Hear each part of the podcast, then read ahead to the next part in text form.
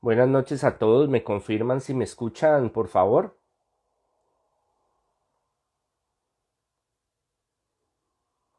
Saludos a todos los de Bucaramanga, tierra linda y bonita. Eh,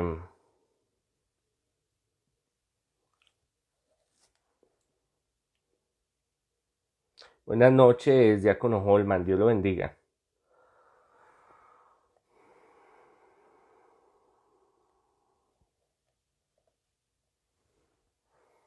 Esperamos iniciar transmisión con los del cartel de la Mega RCN. Vamos a ver. Hemos tenido, cuando siempre trato de conectarme, siempre algo pasa y, y no, no sé qué bloqueo hay.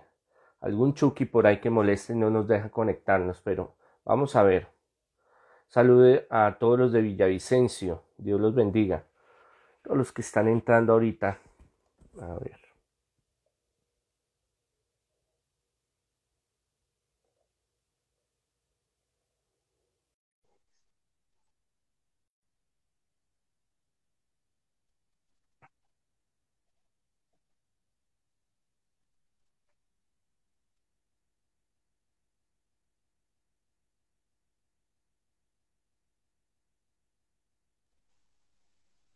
Aló.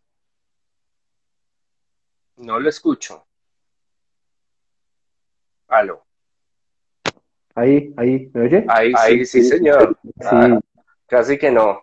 ve, qué raro. ¿Qué más, Lagunilla? Bien, monseñor, ¿usted cómo está? Bien, bien. Bueno, eh, en tres minutos vamos al aire, la señal de radio. Entonces, mientras Listos. vamos saludando oyentes acá, eh, monseñor, eh, Listos. Quiero saludar a Lady Telles, eh, El Diablo está suelto, pare, son los chukis de la Mega, ¿sí? ¿Qué opina usted de los chukis de la Mega antes de iniciar el live, señor? No, es que hay mucho chuki ahí. Eso estábamos fregados porque. Y yo sin poder ir a hacerles un exorcismo allá en la Mega. Sobre todo Daniel. El más chuquiciado es Daniel. Bueno, monseñor. Entonces, eh, Martinox, saludos. Andrés 105 Felipe Epa. Vamos a esperar a que la gente que está ahorita conectada se conecte de nuevo. A Cofre Mágico, Clarividente, saludos. A Oscar David, saludos. A Juanfi se. Bienvenidos, Chukis, dice Dani. Eh, Beltrán NDH02, saludos.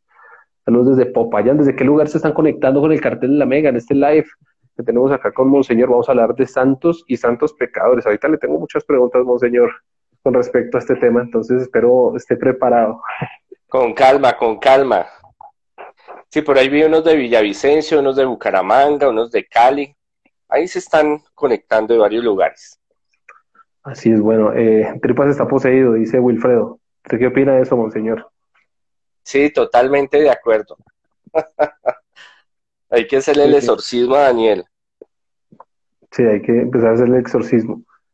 Eh, desde Girardot, dicen acá, hay mucho pecador aquí, sí, es cierto, hay mucho pecador en este chat, mucho, comenzando por usted, padre, usted es pecador también. Todos somos pecadores. Peco menos que ustedes, pero soy pecador. Ahí, hace- ahí se hace lo que se puede. Desde Medellín, a Manuel también saludos, a Laurindola saludos, desde Madrid, Mateo saludos, Saludos, bendiciones. Desde Armenia saludos, desde Panamá, vea Luis Fer, saludos desde Panamá. Yo muy pecador, dicen ahí. Los ojos de Daniel no me dejaron dormir hace dos semanas. Bendiciones, padre. Eh, ¿de qué es el tema? Soy nuevo. Sí, hoy tenemos a Monseñor Andrés, se los presenta el que no lo conoce. Te lo vamos a presentar formalmente al aire. Estoy esperando que termine un audio de Robles. Eh, Monseñor Andrés nos va a hablar hoy de santos, santos pecadores. Ahorita lo, bueno, no, no, ahorita le voy a soltar un poco de preguntas que tengo. Hoy sí tengo preguntas para hacerle a Monseñor. Oye, para- pero con piedad, con piedad y misericordia, porque No se mi preocupe. cuchiclú, mi cuchiclú se ponen bravos con usted y con Daniel. Levante No la mano. con cariño. Ahí pongan emoticón de manito arriba el cuchiclub de Monseñor. Debe ser por ahí. Eso, cuchiclub. eso, eh. Todas las cuchitas, cuchitos que se conectan esta noche. Muy bien, muy bien. Ya, ya apareció el cuchiclub de, de, de Monseñor. Sí, ya tiene que estar. Claro, ahí tengo mis fans número uno. Ja, no se pierden ningún en vivo. Bueno, Monseñor, ¿y ya abrió su, su templo otra vez o, o está en ese proceso? de reapertura? Eh, mm, pues con las medidas acá en Bogotá no se puede, porque ya empezamos la cuarentena sectorizada y, es, y es complejo el asunto. Pues eh, hay unos planes piloto en algunas otras ciudades donde están abriendo ya con muchas medidas de bioseguridad, pero es complejo, es difícil el asunto. Bueno, monseñor, con mucha calma y mucha paciencia. Hoy vamos a hablar de... Calmita. Ya casi vamos a entrar al aire, estamos próximos a entrar al aire. Allá Robles está despidiendo el audio, que está haciendo la señal de radio, y ya vendremos aquí a pasar este live a la señal de radio para que ustedes puedan escuchar eh, pues a Monseñor. Igual acá usted lo puede escuchar, entonces no necesitan ir hasta el radio, sino ya aquí se quedan. Sino que hay mucha gente que no tiene Instagram o que le da flojera o que está trabajando incluso de noche. Entonces escuchan este live también la señal de radio y es lo que estamos esperando para que Monseñor empiece a hablar. Sí, en este tiempo la radio ha cogido bastante fuerza también. Las redes, pero uno pensaría que la radio ya ha ido perdiendo, pero ha cogido bastante fuerza.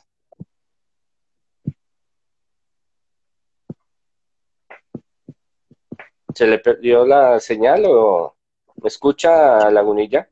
Dani, sí, aquí estamos, aquí estamos. No, es que estaba escuchando a Daniel Monseñor. Bienvenidos al cartel paranormal de la Mega, ya en este live de Instagram. Un saludo para todos los oyentes que están al otro lado del radio y que de pronto no tienen la posibilidad de acceder a su eh, smartphone en estos momentos, pues les retransmitimos esta señal de, Instagram Live. Un saludito a todas las personas que se conectan y con nosotros hoy para hablar de santos pecadores es eh, Monseñor Andrés Tirado quien nos acompaña esta noche. Monseñor, buenas noches, bienvenido al cartel paranormal de la Mega. Muy buenas noches a todos, muchas gracias por la invitación.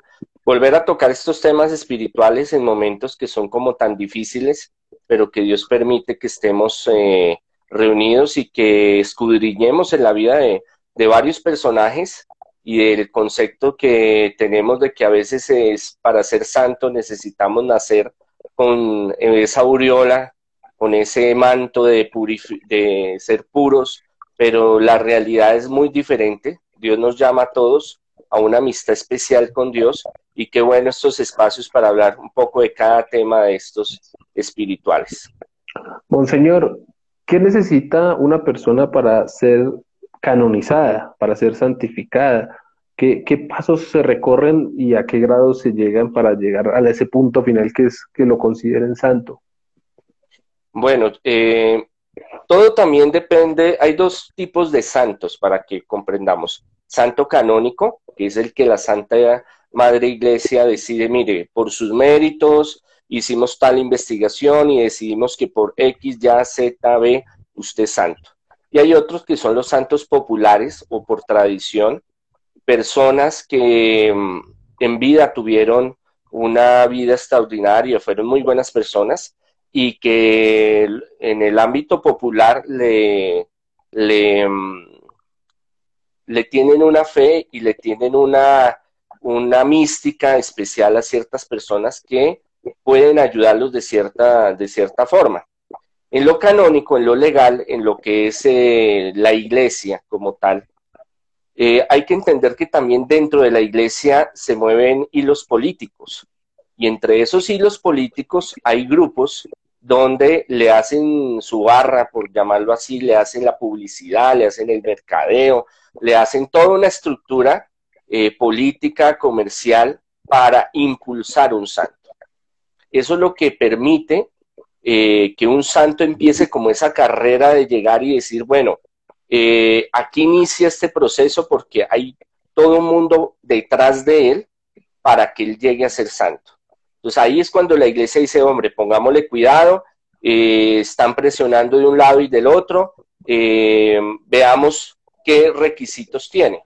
Entonces, primero es venerable o una persona que ha tenido, ese es el primer nivel, una vida intachable o que haya tenido una vida tormentosa, pero que haya buscado el cambio y la transformación. Y después sigue el beato, que es un nivel mucho más eh, alto, eh, en el cual ya se le atribuye alguna, algún milagro, alguna sanación, eh, y que en, investigando la vida de ese personaje no, hizo algo en contra de Jesús, ni de la iglesia, ni la tradición de la iglesia. Y ya llega lo que es el santo, ya la canonización, cuando ya está en el top más alto, sale un decreto oficial, eh, una comisión dice, mire, investigamos la vida, eh, lo que él hizo estuvo de acuerdo a la iglesia, estuvo de acuerdo a lo de Jesús, a las sagradas escrituras, eh, la vida que él vivió fue buena, fue intachable, o si tuvo una vida oscura, un pasado oscuro, empezó un proceso de cambio. Un milagro comprobado donde científicamente se compruebe que realizó un milagro. Eh, claro está, en la e, época medieval, y por eso hay muchos santos, eh, que en realidad eh, es de dudosa procedencia si realmente hicieron milagros o no, pero no tenían los elementos como los tenemos ahora de científicos para comprobar que eh, hay un milagro. que es un milagro? Algo extraordinario, algo que ocurre y que no hay forma de comprobarlo científicamente, pero que se le atribuye a la intercesión de un santo, de, un, de una persona que va en ese proceso. Entonces, el tener ese milagro, a veces se piden dos milagros o tres, para la canonización sirve para decir, mire, este es el, este, el que va a ser, eh, empezó por venerable, después por beato, ahora llegó a ser santo oficial de la iglesia. Pero son muy pocos, ¿por qué? Porque es eso lo que les comento detrás de todo eso, hay personas que les interesa o quieren que tal personaje sea santo y tienen pues los requisitos pero hay unos que tienen más fuerza o hay más gente metida dentro que le permite impulsar más esa causa y que eso se acelere, porque hay, hay mm, canonización, hay procesos de canonización que han durado 200, 300, 500 años, por ejemplo. Hay otros que en 20, 30, 50 años han sido canonizados. Es porque adentro, en la estructura de la iglesia, hay, comunidades religiosas, hay movimiento de gente donde empieza a impulsar y eso eh, detona en, una, en un proceso más rápido para llegar a la canonización. Padre, usted, o generalmente cuando, cuando uno habla de santos, se habla que estos santos hacen milagros, ¿cierto? sí, señor. Necesariamente tienen que hacer milagros, esa es la primera la primer pregunta. Y en base a esa pregunta, ¿quién determina eso? ¿La iglesia se asesora de un grupo de científicos que estudian en verdad si, si una persona tiene, o si esta persona que está en proceso de canonización, eh, en verdad cumple este milagro? Sí, eh, siempre ha habido, siempre ha existido las comisiones y en esas comisiones investigan un grupo de, varios sabios, para que me entiendan un poco, eh, sobre eh, la parte histórica, sobre la parte teológica, sobre la parte espiritual. Y con el tiempo, esos grupos se han perfeccionado. Y entre ellos, eh, después del Concilio Vaticano II, insistieron bastante en, en agregar la parte científica. Entonces va una parte de criminología, de investigación, eh, de fenómenos paranormales o parapsicología también. Eh, sí tiene que darse el milagro para llegar a la canonización oficial, por lo menos uno, para llegar a ser eh, santo oficial por decreto de la Iglesia Católica Apostólica y Romana. ¿Qué es el milagro? El milagro es algo que sucede en lo cual transgrede las leyes naturales. O sea, la ciencia no tiene cómo explicar por qué se dio una sanación, por ejemplo, de un cáncer. Pero, eh, ¿qué es lo que miran ahorita? En la parte del método científico y la investigación, eh, el antes y el después. Pues la persona tenía cáncer, tiene todo su protocolo, tiene toda su historial clínico y eh, ya la, la, medicina, por ejemplo, los médicos le dicen, mire, váyase para su casa, usted está desahuciado. Con usted, ya no hay nada que hacer.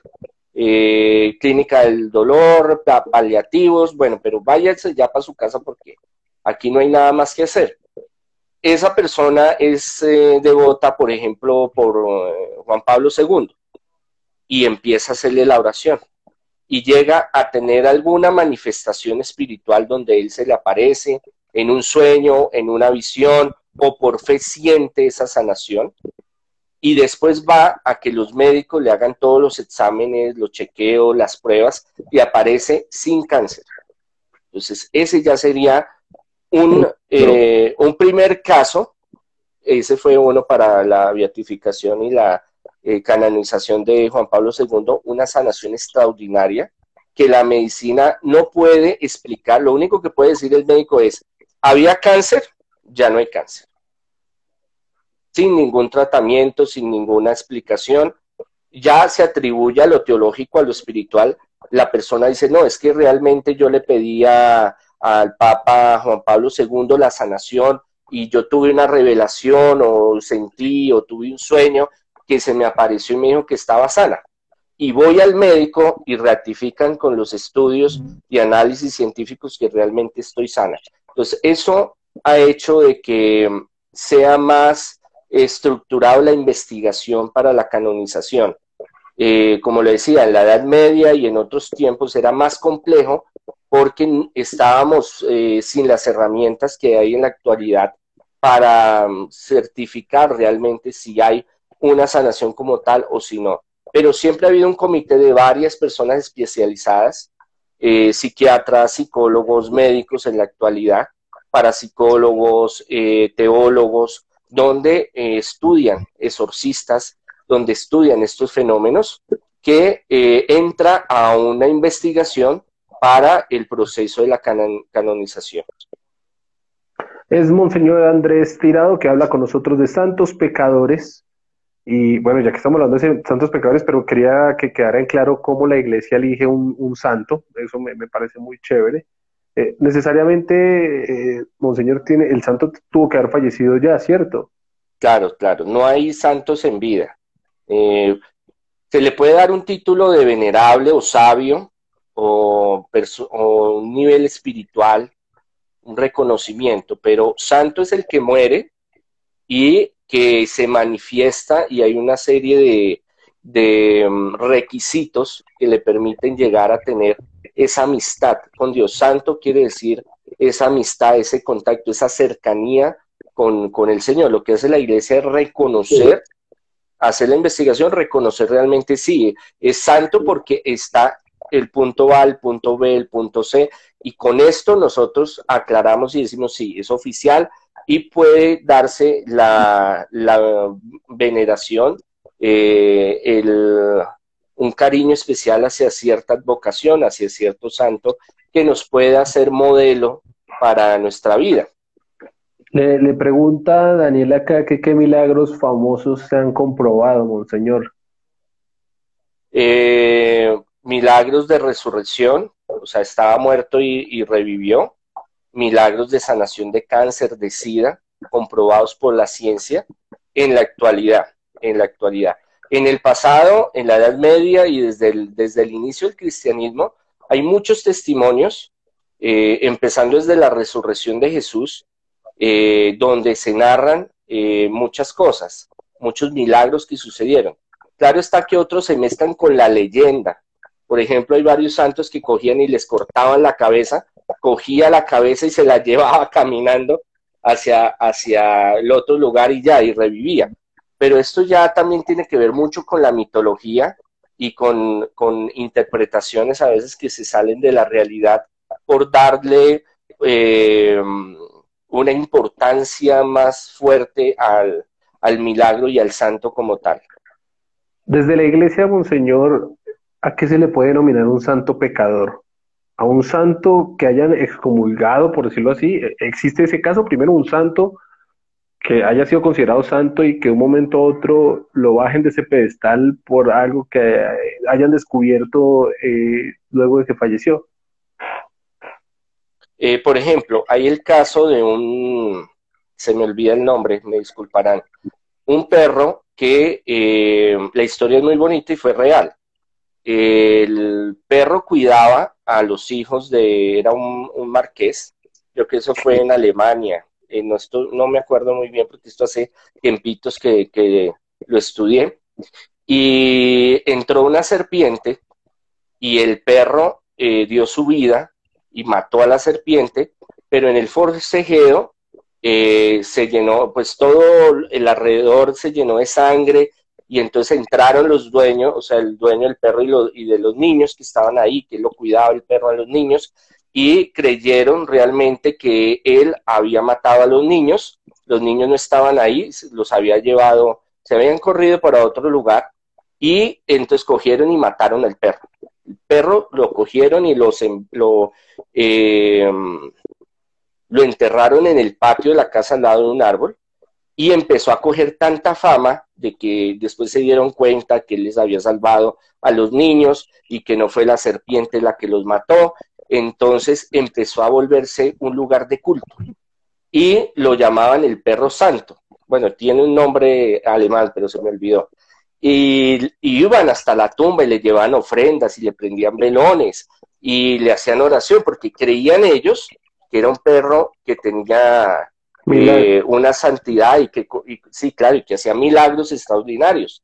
Hasta que la iglesia empieza a investigar y dice, no, pero ¿cómo así? Eso no, no es. Una cosa pues fue el, lo heróico que él se comportó a defender a los niños, pero mucho, una cosa muy diferente es ya darle unas propiedades que no tiene. Eh, han casos eh, donde hay, hay mm, investigaciones muy dudosas de ciertos santos, pero no se acostumbra, no hay un caso concreto de que eh, sea un santo, lo canonizaron hoy santo, y después diga, no, qué pena, la embarramos. No, es que nos contaron mal, es que yo no sabía, es que eso fue otro que me dijo y yo por eso lo, lo volví santo.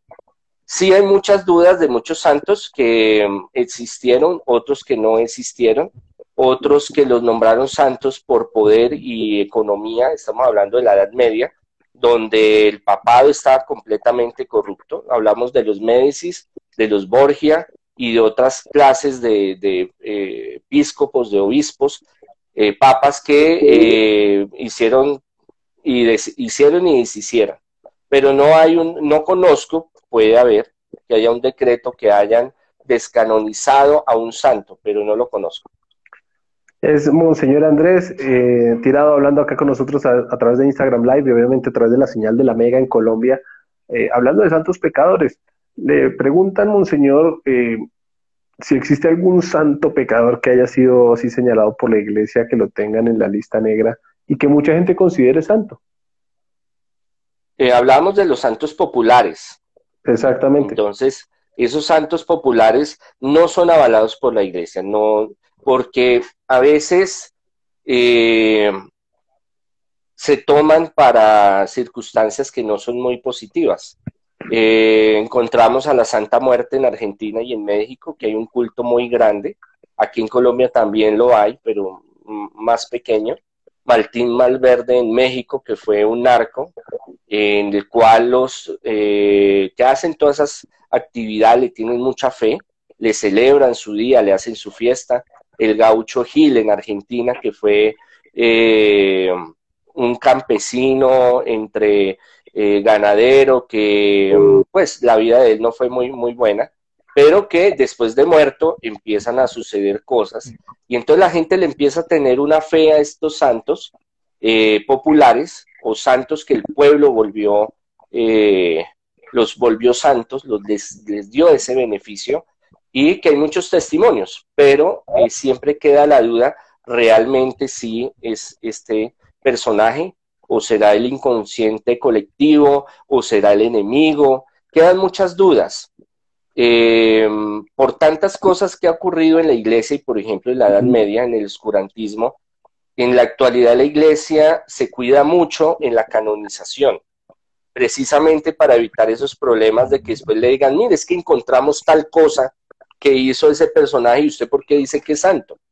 Entonces lo de atrás no se puede modificar ya, ya sucedió, pero lo de aquí adelante sí ellos tienen, están muy encima, sobre todo por ejemplo también con los fenómenos de la Virgen, las apariciones marianas, los, los estigmas, por ejemplo, ellos se cuidan mucho de, las, de, por ejemplo, avistamientos de la Virgen, milagros extraordinarios, porque para ellos sería grave en su credibilidad como iglesia, institución, decir hoy, hoy esto es, eh, esta es una aparición mariana y después decir, no, qué pena, es que eso no fue así. Claro, es que eso es algo muy delicado. Entonces ellos tratan de tener una coherencia y cada vez estructurada, ser más eh, especializado las investigaciones que ellos hacen, sobre todo el mundo paranormal.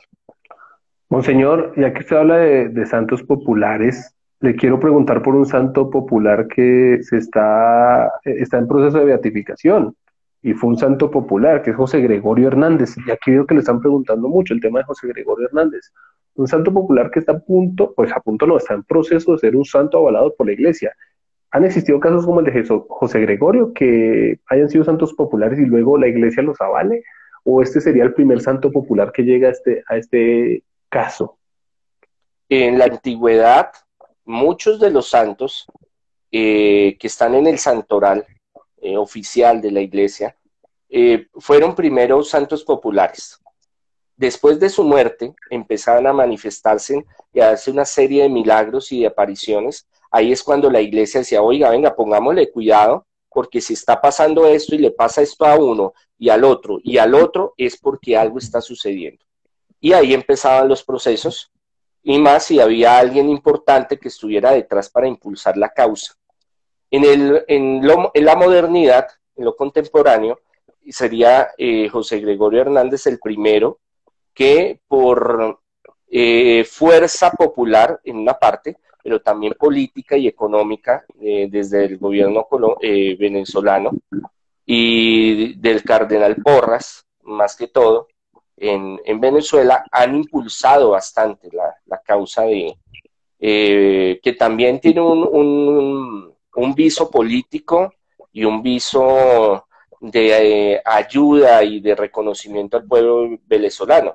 Cuando canonizan un santo en un país, eso es como un premio especial para ese país.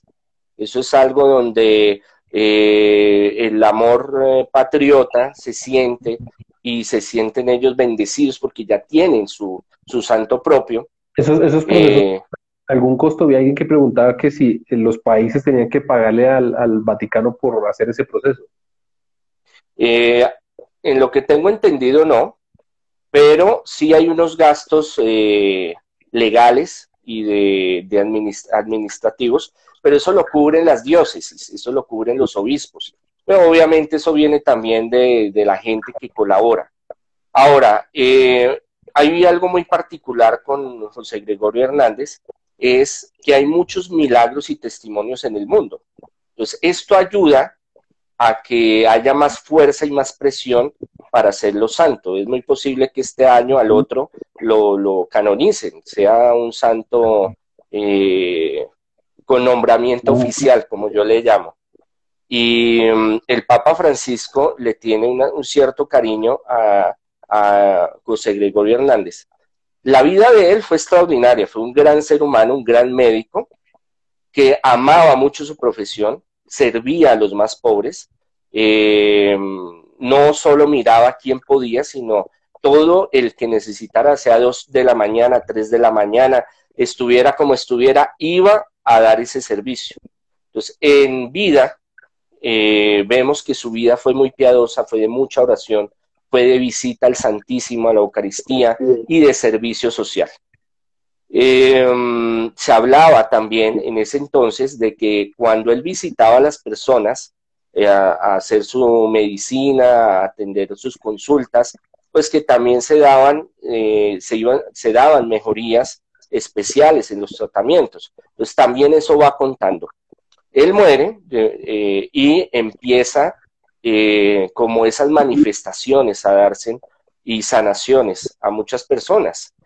Eh, desafortunadamente mm, también ha habido gran problema con él porque volverlo tan popular hace como una marca indeleble de que también lo han utilizado para otras cosas. ¿Y a qué me refiero? Hay muchos, exacto, exacto. Hay muchos que dicen, mire, yo soy gregoriano, yo trabajo con el hermano eh, José Gregorio Hernández. Y usted vaya a la oficina y tiene la imagen de, la Virgen y la, y la imagen del hermano José Gregorio y dice que trabajan con él, pero desafortunadamente hay unos que no. Y eso hace de que la iglesia y la comunidad de exorcistas internacional en el mundo le tengamos rechazo a José Gregorio. ¿Por qué? Porque lo han utilizado, han prostituido tanto la imagen de él que la asocian más al espiritismo, a la brujería. Hablamos de Venezuela. Venezuela es un país eh, muy espiritual, pero también es un país que la santería, eh, culturas indígenas y el espiritismo tienen grandes raíces y una fuerza muy grande. Y eso ha servido para muchos grupos y muchas personas coger la imagen del hermano José Gregorio y decir, mire, yo trabajo con él. ¿Por qué? Porque él es popular, él es famoso, mucha gente ha recibido bendiciones de Dios a través de él, entonces dice, ah, no, si trabaja con el hermano José Gregorio es bueno, si trabaja con el hermano José Gregorio me va a sanar. Pero muchos son estafadores, muchos son brujitos, muchos se aprovechan de la necesidad espiritual, material y de salud, porque estas personas, después de recurrir a todo lo científico, a todo lo médico, deciden, no, ya me toca irme por el ámbito espiritual. ¿Y quién está? Ah, está el hermano José Gregorio. Entonces vamos a estos sitios eh, gregorianos porque sabemos que nos van a sanar o nos van a ayudar. Y muchas veces no es así. Entonces, por eso siempre, y en exorcismos que se han realizado, hay espíritus que toman el nombre de él y de otros santos y se hacen pasar por el hermano José, por el José Gregorio Hernández y dan mala información y confunden a la gente. Entonces a veces es, esa línea entre lo que es y no es es difícil. Pero es eh, las investigaciones que han realizado, eh, los milagros que se han comprobado científicamente, la recta vida que él tuvo, el servicio a los demás, eh, dan para que a él lo canonicen. Y otra es una ficha política, una ficha eh, para ayudar también a la imagen de Venezuela y a los venezolanos para que ellos sientan como ese amor patrio, que ellos se sientan identificados, que sientan algo propio. Eso tiene un concepto psicológico y sociológico también es Monseñor Andrés Tirado hablándonos de santos pecadores. Ya nos dimos cuenta que el santo de la iglesia, el santo canónico, como lo dice él, no, es, no, no tiene pecado, por decirlo así. Es un hombre que estuvo siempre al servicio de Dios. Y los santos pecadores vendrían siendo esos santos populares, como lo, como lo que nos estaba comentando Monseñor de eh, José Gregorio Hernández, incluso Negro Felipe, María Leonza, todo eso, todas esas deidades que tienen muchas personas que están muy asociadas a la brujería, eh, pues Monseñor les tilda de santos populares. De hecho, él hablaba que le parece un poco contradictorio que, que beatifiquen o que canonicen a, José Gregorio Hernández porque es usado también para ritos de, brujería. Y le quería hablar, ya que alguien aquí me ha estado bombardeando con eso, antes de, hacer esa pregunta, recuerden que a las 11 de la noche tenemos un recorrido paranormal. Pilas, pilas, porque va a estar muy interesante este recorrido paranormal a las 11 de la noche. Y ahora sí, Monseñor, alguien eh, nos narró en la hora anterior al aire en el programa la historia de alguien que sirvió a la brujería, a la hechicería, y que un momento otro es considerado santo, o está en esa delgada línea, que es San Cipriano. Entonces, no sé si usted nos puede contar un poco más la historia de San Cipriano, alguien que le sirvió al diablo y que un momento otro encontró el camino de Dios y muchos consideran santo. Sí, es. Mm, Debemos de entender también que hay muchos casos como San Ignacio Loyola, San Francisco de Asís, San Agustín y santas también que tuvieron una vida terrible, pero terrible, terrible, terrible, que estuvieron más en el lado del mal que en el lado del bien, pero que llegó un momento donde la vida los sacudió, donde recibieron algo muy fuerte, que eso hace de que ellos se replanteen su existencia y crean en un Dios y busquen esa, ese cambio, esa conversión que dura años, pero que llegan a un nivel espiritual tan alto que les permiten avanzar y por eso han llegado a ser santos.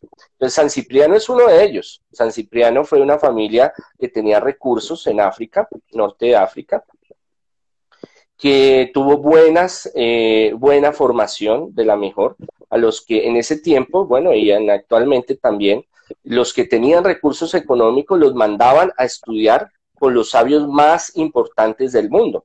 Y él tuvo la oportunidad de estudiar en muchos lugares muy importantes.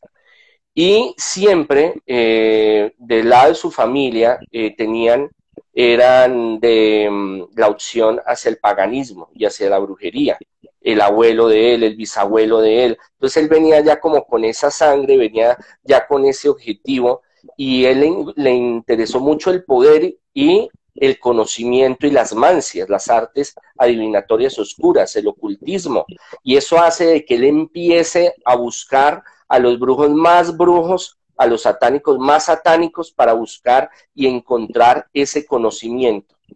Porque conocimiento él sabía, y todos los sabios saben, que es poder. Resulta de que él cogió tanta fama en el mundo que lo reconocían como el, el, brujo más brujo de todos los brujos. Con eso le digo todo. Y llegó un príncipe y le dijo, mire, yo le doy todo lo que usted quiera, la mitad de mi reino, propiedades. Hay una princesa que a mí no me pone cuidado. Yo he tratado, he ido, le hago regalos, la busco, pero ella se hace la tonta y, no, y me desprecia y yo estoy herido en mi corazón, en lo profundo, yo estoy muy herido porque yo la quiero, yo la amo, eh, yo estoy obsesionado. Se le volvió una obsesión a ese príncipe. Entonces le dijo, tranquilo, San Cipriano le digo, Cipriano en ese momento le dijo, tranquilo hermano, yo le soluciono el, el problema. Yo voy a hacer que esa, que esa princesa venga, se le arrodille y se casen y sean felices y coman perdices y empieza entonces a utilizar todo el armamento y todos los conocimientos que tiene San Cipriano a invocar espíritus, a utilizar eh, esencias de la naturaleza y empieza a trabajar de día y de noche y se le vuelve una obsesión porque él con el poder que tenía de manejar los elementos, porque tenía demonios a su, a su servicio, estaba pactado con demonios, decía, ¿qué pasa? Que esta China no pasa nada, no sucede nada. Y vino después entonces el príncipe y le dijo, bueno, yo, yo estoy ahí pendiente, ¿qué pasa? Entonces él le dice, venga, yo no sé, San Cipriano le dice, yo, yo la verdad yo no entiendo. Con el poder que yo tengo, eso era que ya hace rato estaría ahí arrodillada ante sus pies. Déjeme, yo voy a, hacer mi investigación, qué es lo que sucede. Entonces él se va a una montaña, se interna en una cueva a trabajar y a invocar al cachón, al propio. Entonces el, Satanás se le aparece eh, y le dice eh, San Cipriano, bueno, yo trabajo con usted, tengo tales poderes, hago, he hecho tales y tales y tales rituales de día, de noche, pero no pasa nada con esta, con esta princesa. ¿Qué puedo yo hacer? Entonces el eh, Satanás le dice, no, hermano, lo que pasa es que ella está con uno que es más poderoso que yo ahí no podemos hacer nada. Claro, entonces San Cipriano se llena de rabia y de, preocupación y de angustia y dice, ¿quién es ese? Porque es que mis poderes y usted que es el duro de los duros, de, los demonios, y no puede, entonces le dice, no, ella está con uno, ella está casada con uno que se llama Jesús. Entonces él no sabía sobre Jesús, eran tiempos donde apenas estaba extendiendo el cristianismo, no se conocía en algunos lugares, en otros eran grupos muy reducidos, eso ya vendría con Constantino y siglos después de que se, se, en todo el imperio romano se extiende el cristianismo y empieza a obsesionarse el hombre, San Cipriano empieza a obsesionarse con Jesús. ¿Quién es ese tipo? ¿Qué hace? ¿Cuál es su poder? Y empieza a conocer de Jesús y ve todo lo hermoso que Jesús le empieza a ofrecer y él empieza a experimentar y a vivir y dice, no, yo me aparto de esto totalmente. Se hace bautizar, eh, recibe todos sus sacramentos, se hace ordenar sacerdote, llega a ser obispo y llega a ser doctor también. Eh, y todo lo que aprendió de, de la filosofía, de las artes oscuras, de los conocimientos que tenía, le dio una vuelta para ayudar a mucha gente. Entonces ahí empieza lo que es el cambio y la transformación de San Cipriano y la ayuda que dio y la teología también, porque fue un buen teólogo en la historia de la iglesia, de los padres de la iglesia. Y aunque queda una tradición donde hablan de San Cipriano, pero es que hay un San Cipriano negro, que se, eh, de todas esas cuestiones de antes de ser convertido, San Cipriano, es, eh, quedó esa tradición. Entonces hay espíritus donde toman el nombre de él y dicen, yo soy San Cipriano, y yo hago esto y yo hago lo otro. Entonces ahí es donde hay una doble, donde se confunde lo que es realmente lo que sucedió con lo que se quiere eh, manipular o se quiere dar a conocer. Y sobre todo los brujos le atribuyen a un libro que es muy conocido, un grimorio que se llama El Tesoro del Hechicero, que es una recopilación de, eh, de mm, prácticas mágicas y esotéricas, eh, más bien ocultistas de San Cipriano, pero en realidad no hay nada que lo vincule a San Cipriano, eh, sino que toman el nombre de él por lo que fue un gran brujo,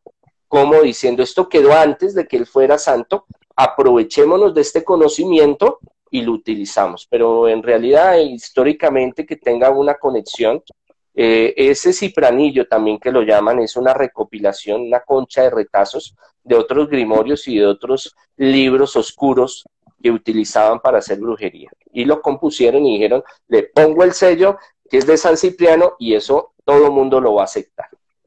Monseñor, eh, voy rápido porque ya casi vamos a llegar a nuestro recorrido paranormal, estamos a nueve minutos de nuestro recorrido paranormal, pero quiero que me hable de algo que debatimos con Daniel, bueno, debatimos, no, nos preguntamos con Daniel. ¿La Virgen María es santa? ¿Se puede considerar santa? Y, que nos hable un poquito de Santa Marta, brevemente, y de San Lázaro, me están pidiendo acá para ir cerrando, Monseñor. Eh, bueno, la Virgen María sí, claro. Eh, se Gabriel, el ángel Gabriel le, dice, llega y le dice, eres la llena de gracia. O sea, tiene todo el poder del universo dentro de ella por tener a Jesús en su vientre.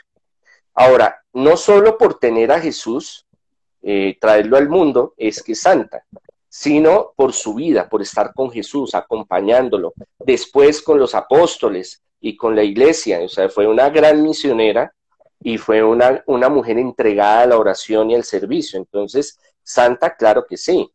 Eh, ahora, sobre Santa Marta y San Lázaro, ¿qué pasa? Hay culturas afrodescendientes que trajeron eh, cultos a deidades africanas y, los, y lo fusionaron con el catolicismo. Hicieron algo que se llama sincretismo, lo unieron o sea, pusieron la imagen de un santo, pero detrás era la de esa deidad o ese dios para ellos.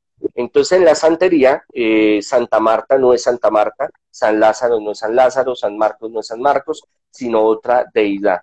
Santa Marta fue una de las seguidoras de Jesús, una misionera extraordinaria que le colaboró y le ayudó y estuvo en todo momento con él, igual su, hermano que Dios, eh, Jesús, uno de los milagros más extraordinarios es la resurrección de él. Entonces, eh, viene también la tradición eh, y la llaman la hacedora de lo imposible, porque en muchos casos ella ha ayudado, ha intercedido ante Jesús.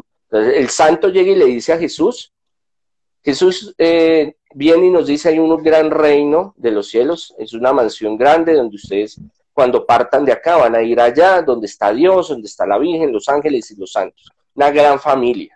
En el credo decimos y creemos en la comunión de los santos. Entonces el proceso es el siguiente, llega el santo y le dice que eh, no es algo extraordinario que se salga de nuestras posibilidades, todos somos llamados a esa amistad especial, eso es el santo, lo que pasa es que nos venden la idea que el santo no peca, que vuela por los aires, que no comete pecados. No, la vida de los santos es fuerte y es muy apasionante y muy interesante y nos narra cómo desde sus pecados, sus contrariedades, llegaron a esa iluminación. Entonces llega el santo y le dice a Jesús, le dice, Jesús, por favor, ayúdele a Laguna porque él necesita el trabajo, por ejemplo. Y Jesús le dice al Padre y autorizan, le dan esa misión a ese santo, le dicen, listo, aprobado, papito, vaya y colabórele a, Laguna para que las cosas mejoren, como los ángeles, los arcángeles, el ángel de la guarda. Muy bien, Monseñor Andrés Tirado, no sé si queda algo para concluir antes de cerrar este tema en este live de Instagram y también en la señal del cartel a través de la Mega Colombia. Eh, Dios tiene un propósito en nuestra vida y nos llama a la santidad. La santidad es un estado de amor, de entrega al Señor, de sentirnos amados, bendecidos por Dios. A veces solo eh, tenemos en nuestra mente un paradigma donde el santo es solo el que reza y el que trata de no pecar, porque no, eso es... Los apóstoles, cuando Jesús los escoge, son llenos de imperfecciones que van en un camino espiritual. Entonces la santidad es un proceso de mejoramiento personal, a, esa, a llegar a la plenitud de estar con Cristo. Monseñor, muchas gracias por haber estado acá con nosotros. Es un gusto siempre tenerlo a usted y a su Cuchi Club, como usted les dice. Eso, muy bien, muy bien. Saluda a las cuchitas. como las personas que lo quieren ubicar, que quieren una asesoría de pronto y quieren conocer más de estos temas, eh, ¿dónde lo pueden encontrar? Usted hace live también hablando de todo esto, ¿cierto? Sí, sí, en, la oficina pueden eh, llamar 600-3445 en Bogotá en las tardes ayuda en sanación, liberación, consejería espiritual, progreso. Eh, lo fuerte, como saben, es la liberación y los exorcismos. Eh, congregación Sacerdotal Internacional, católicos independientes, no representamos a la Iglesia Católica, Apostólica y Romana.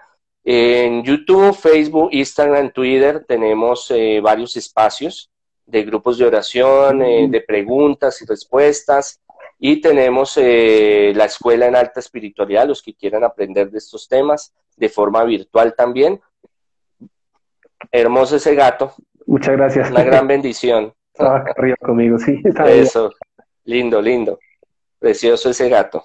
Monseñor. Usted está feito, usted está feito, el gato es bonito, ¿no? Nada como, el, nada como mi gatica. Y la, que eso, la gatica, eso, muy bien. Bueno, Monseñor, Muchísimas gracias, de verdad, muchísimas gracias. No se le olvide publicar este, este live para nosotros tomarlo y subirlo también a las cuentas del cartel de la Mega. No, claro que sí, el placer es, es mío. Gracias por este espacio que me brindan para hablar de estos temas que son bien apasionantes, bien misteriosos, paranormales, pero que también son espirituales y nos ayudan a crecer. Una feliz noche, muchas gracias a todos. Ustedes no se muevan de la señal del cartel paranormal de la Mega porque en minutos vamos a tener un recorrido paranormal.